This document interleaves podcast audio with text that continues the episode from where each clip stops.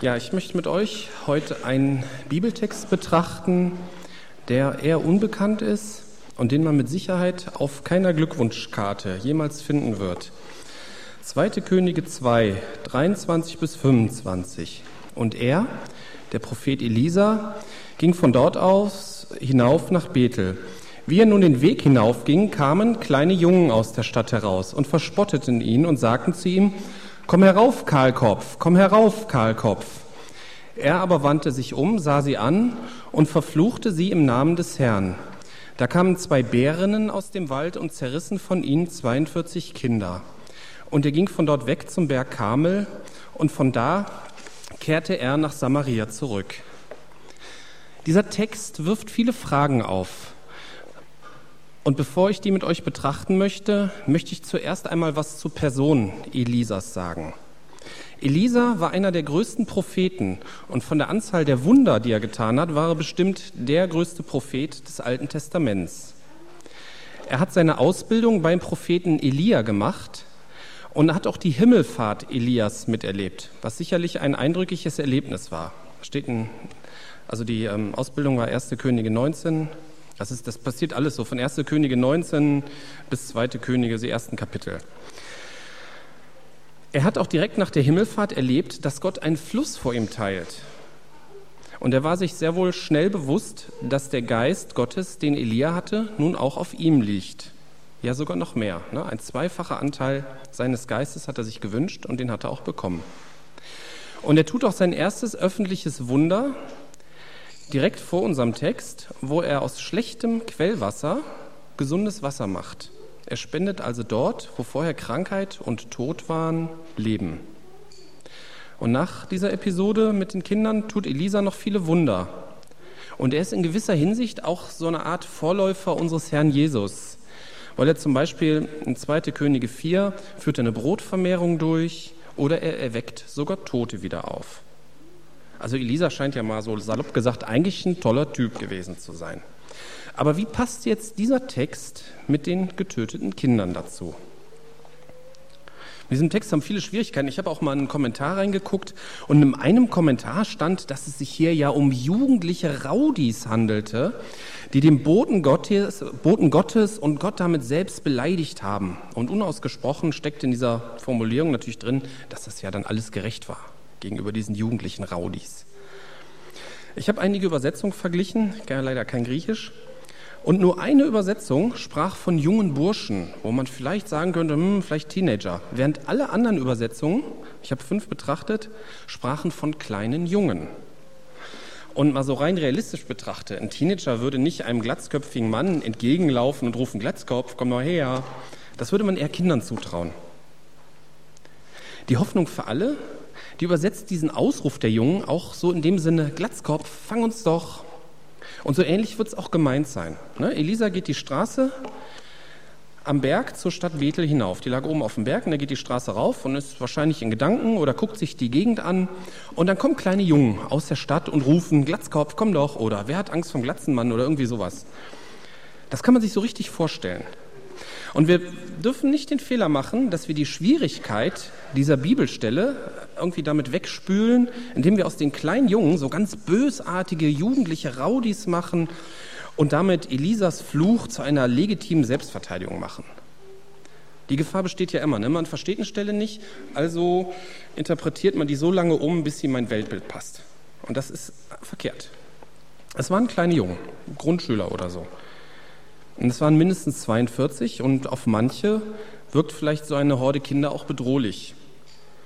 Aber ich halte es für unwahrscheinlich, dass sich Elisa wirklich bedroht fühlte. Das wissen wir natürlich nicht mehr so genau. Elisa scheint ein bisschen überrascht gewesen zu sein, denn hier steht, dass sie sich umwandte. Also kam sie irgendwie nicht direkt von vorne oder irgendwie von der Seite oder er hat gerade woanders hingeguckt. Und er sieht sie an und verflucht sie im Namen des Herrn. Und daraufhin kamen zwei Bärinnen aus dem Wald und töten 42 der Kinder. Und hier tun sich zwei Fragen auf. Warum hat Elisa diese Jungen verflucht? Und warum stellt sich Gott zu diesem Fluch und vollzieht ihn? Ja, erste Frage. Warum hat Elisa diese Jungen verflucht? In dem vorhin genannten Kommentar, der eigentlich sonst ziemlich gut ist, steht ja als Begründung, dass die Kinder den Boden Gottes beleidigt haben und Gott damit Gott selbst. Und das ist ja Begründung genug. Und ich teile diese Ansicht nicht.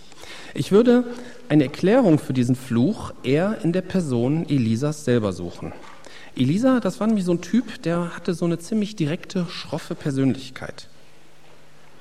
Zum Beispiel kurz nach der Himmelfahrt Elias nimmt Elisa den Mantel des Elia, den der zurückgelassen hat, und haut auf das Wasser des Jordans und fragt, wo ist der Herr, der Gott des Elia? Also ein sehr direkter, schroffer Typ. Daraufhin teilt sich der Jordan und Elisa kann hinübergehen.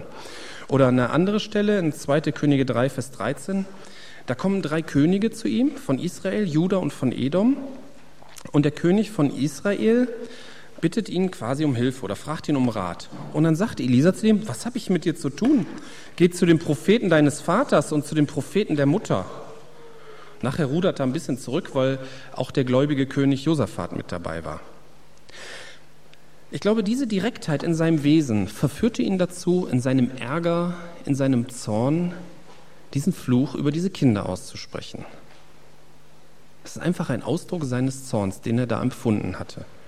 Das kommt vielleicht einigen von euch jetzt wie Psychogelaber vor, aber ich kenne das persönlich auch, dass man Zorn empfindet. Ich rege mich öfters auf und bin innerlich auch zornig über manches. Ich bin über das Thema Zorn überhaupt auch deswegen gekommen, weil ich mich gefragt habe, ähm, was diese Steineschmeißer auf Demonstrationen, was die so umtreibt. Ne, wir hatten ja G8-Gipfel vor ein paar Wochen und da gab es ja auch wieder den schwarzen Block und da flogen ja zum Teil auch wieder Steine. Versteht mich nicht falsch, ich finde solche Gewalt prinzipiell falsch. Aber ich kann es nachvollziehen, dass Leute im Zorn Steine schmeißen. Es gibt natürlich immer welche dabei, die haben einfach Spaß an der Randale. Und das äh, ist natürlich sowieso zu verurteilen.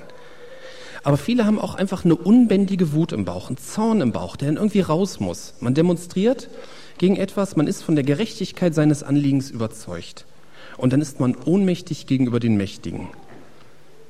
Und weil diese Mächtigen einen dann auch noch zu ignorieren scheinen, dann hilft es nur noch, wenn Steine fliegen.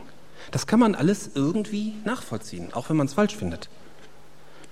Objektiv betrachtet ist natürlich auch Blödsinn, weil Steine, geworfene Steine führen nie zu einem Ergebnis, zu einem positiven Ergebnis. Es führt ja sogar eher dazu, dass die Öffentlichkeit sagt, oh, das sind Kriminelle, die Steine schmeißen, also muss das Anliegen auch falsch sein. Und die Leute, die Steine abkriegen, die Polizisten, die können sowieso nichts dafür. Also rein rational betrachtet ist das alles Quatsch. Aber es ist häufig ein Ausdruck dieser Wut im Bauch. Und wir als gute Christen, wenn wir den Zorn in uns spüren, wir haben es dann noch schwieriger. Ne? Wir dürfen ja keine Steine schmeißen, steht ja in der Bibel. Aber vielleicht haben wir das Problem auch nicht und spüren nie Zorn. Aber ich glaube doch. Wie gehen wir denn mit unserem Zorn um, den wir in uns spüren? Steine schmeißen oder verfluchen im Namen des Herrn? Da sind wir uns sicherlich einig, ist nicht der richtige Weg. Definitiv nicht. Und ich habe einige Stellen aus dem Neuen Testament zu diesem Thema mal herausgesucht. Römer 12, 14 bis 21. Segnet, die euch verfolgen, segnet und flucht nicht. Freut euch mit den sich Freunden, weint mit den Weinenden. Seid gleichgesinnt gegeneinander, sind nicht auf hohe Dinge, sondern haltet euch zu den Niedrigen. Seid nicht klug bei euch selbst. Vergeltet niemand Böses mit Bösem. Seid bedacht auf das, was ehrbar ist vor allen Menschen. Wenn möglich, so viel an euch ist, lebt in allen Menschen in Frieden. Recht euch nicht Selbstgeliebte, sondern gebt Raum dem Zorn Gottes. Denn es steht geschrieben, mein ist die Rache, ich will vergelten, spricht der Herr. Wenn nun dein Feind hungert, so speise ihn. Wenn ihn dürstet, so gib ihm zu trinken. Denn wenn du das tust, wirst du feurige Kohlen auf sein Haupt sammeln. Lass dich nicht vom Bösen überwinden, sondern überwinde das Böse mit dem Guten. Also man spürt den Zorn, auch zum Beispiel gegenüber Leuten, die einen verfolgen oder die einem das Leben schwer machen. Dann soll man eben nicht fluchen, sondern segnen. Selbst ausgeübte Vergeltung ist falsch. Um die Vergeltung kümmert sich Gott. Du und ich haben den Auftrag, mit allen Menschen, auch den Ärgerern, den Frieden anzustreben. Die glühenden Kohlen auf dem Kopf des Feindes scheinen ja auf den ersten Blick unsere Rachegelüste so ein bisschen befriedigen zu können. Also, hat er wenigstens glühende Kohlen auf dem Kopf. Aber so ist das natürlich nicht gemeint. Man könnte diesen Abschnitt in Kurzform zusammenfassen. Gott, sei du jetzt für mich zornig, ich bin nun nett. Ist das realistisch? Kann man das einfach so? Ich denke schon, aber es erfordert einen langen Lernprozess, der natürlich auch abhängig von der Persönlichkeit eines Menschen ist. Ne? Manche sind eher aufbrausend, schneller zornig, bei manchen dauert es länger. Aber warum soll man nicht selber zornig sein? Die Antwort finden wir in Epheser 4, 26, 27. Zürnt und sündigt dabei nicht. Die Sonne gehe nicht unter über eurem Zorn und gebt dem Teufel keinen Raum. Hier wird schon extra darauf hingewiesen, dass man beim Zornigsein nicht auch noch sündigen soll. Das deutet schon darauf hin, dass Zorn hm, öfters mit Sünde verbunden sein kann. Und eine weitere Erklärung haben wir in Jakobus 1, 19 bis 22. Ihr wisst doch, meine geliebten Brüder, jeder Mensch sei schnell zum Hören, langsam zum Reden, langsam zum Zorn. Denn eines Menschen Zorn wirkt nicht Gottes Gerechtigkeit. Deshalb legt alle Unsauberkeit und das Übermaß der Schlechtigkeit ab. Nehmt das eingepflanzte Wort mit Sanftmut auf, das eure Seelen zu retten vermag. Seid aber Täter des Wortes und nicht allein Hörer, die sich selbst betrügen. Der Zorn eines Menschen wirkt nicht Gottes Gerechtigkeit. Hier finden wir auch die Strategie im Umgang mit dem Zorn. Unsauberkeit ablegen heißt nichts anderes, als das Falsche im eigenen Leben zu Jesus zu bringen und zu lassen das eingepflanzte Wort aufnehmen, was sich auf die Bibel bezieht, welche das Werkzeug der Veränderung ist und als Täter des Wortes diese Veränderung auch leben. Auch das ist natürlich ein Prozess, den man mit Jesus Christus gemeinsam durchlebt, indem man immer mehr lernt, seinen Zorn direkt zu Jesus zu bringen, ihn nicht in Gedanken oder in echt an anderen Menschen auszuleben und in ruhiger, konstruktiver Weise mit anderen über die berechtigten Gründe des Zorns zu sprechen. Kommen wir zu Elisa zurück. Eigentlich hätte es gereicht, wenn er die Kinder so ein bisschen erschreckt hätte. Denn Kinder schlagen manchmal über die Stränge. Das wissen vor allem die, die selber Kinder haben und auch die, die mal Kinder waren. Und das sind eigentlich alle. Er hätte sie nicht direkt verfluchen müssen, sondern er hätte zum Beispiel Gott bitten können, ja, schickt die Bären mal aus dem Wald, dass die ein bisschen brüllen, dass die dann abhauen. Ich denke, er hat falsch gehandelt hier und hat sich von seinem Zorn leiten lassen. Er ist übrigens auch direkt danach von dort weggezogen. Er war ja auf dem Weg nach Bethel und es steht nicht im Text, ob er Bethel betreten hat, sondern es steht nur, und er zog, zog von dort aus zum Berg Karmel. Nun war Bethel im Nordreich und der Berg Karmel war im Südreich. Wir wissen nicht genau, was da im Detail so die nächsten Stunden danach abgelaufen ist. Vielleicht, also ich vermute, dass er Bethel gar nicht betreten hätte, weil ihn die Eltern vielleicht sonst gelüncht hätten. Keine Ahnung. Das ist natürlich ein bisschen Spekulation. Aber wir wollen noch eine andere Frage aufgreifen, die sich hier aus dieser äh, Episode ergibt, nämlich die Frage der Vollmacht. Elisa hat ja eine, eine Vollmacht von Gott gekriegt, sodass Gott sich zu dem Fluch gestellt hat.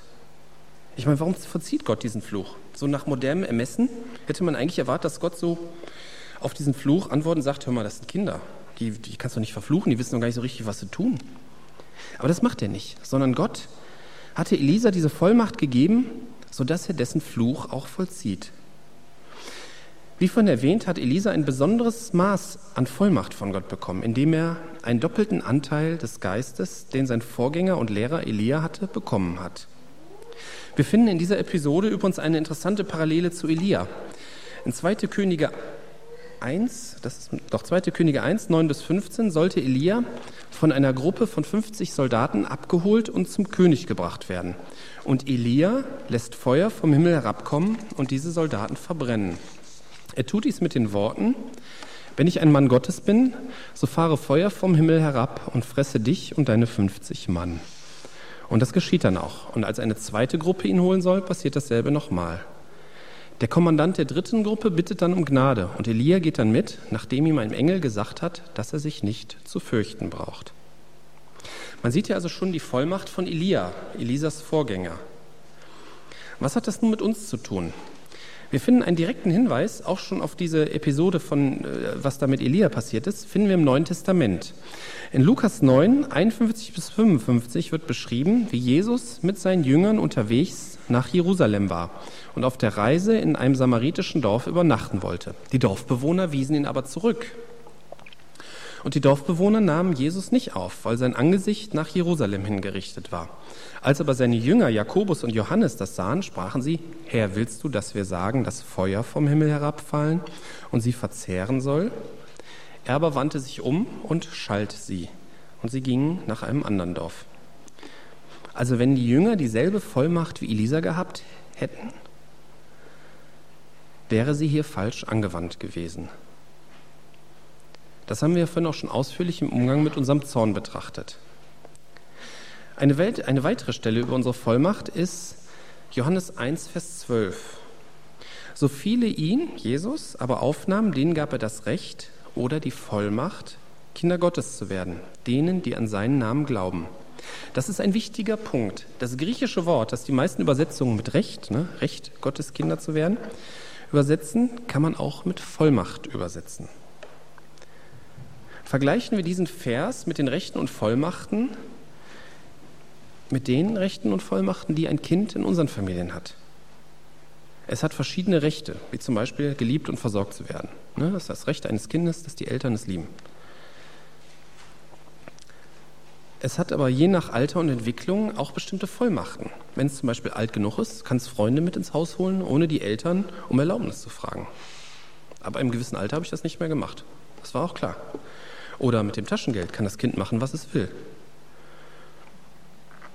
Je älter ein Kind wird, desto größere praktische Vollmachten bekommt es. Manchen Jugendlichen kann man ja sogar für einige Zeit die Obhut über die Wohnung anvertrauen, wenn die Eltern dann zum ersten Mal allein in Urlaub fahren.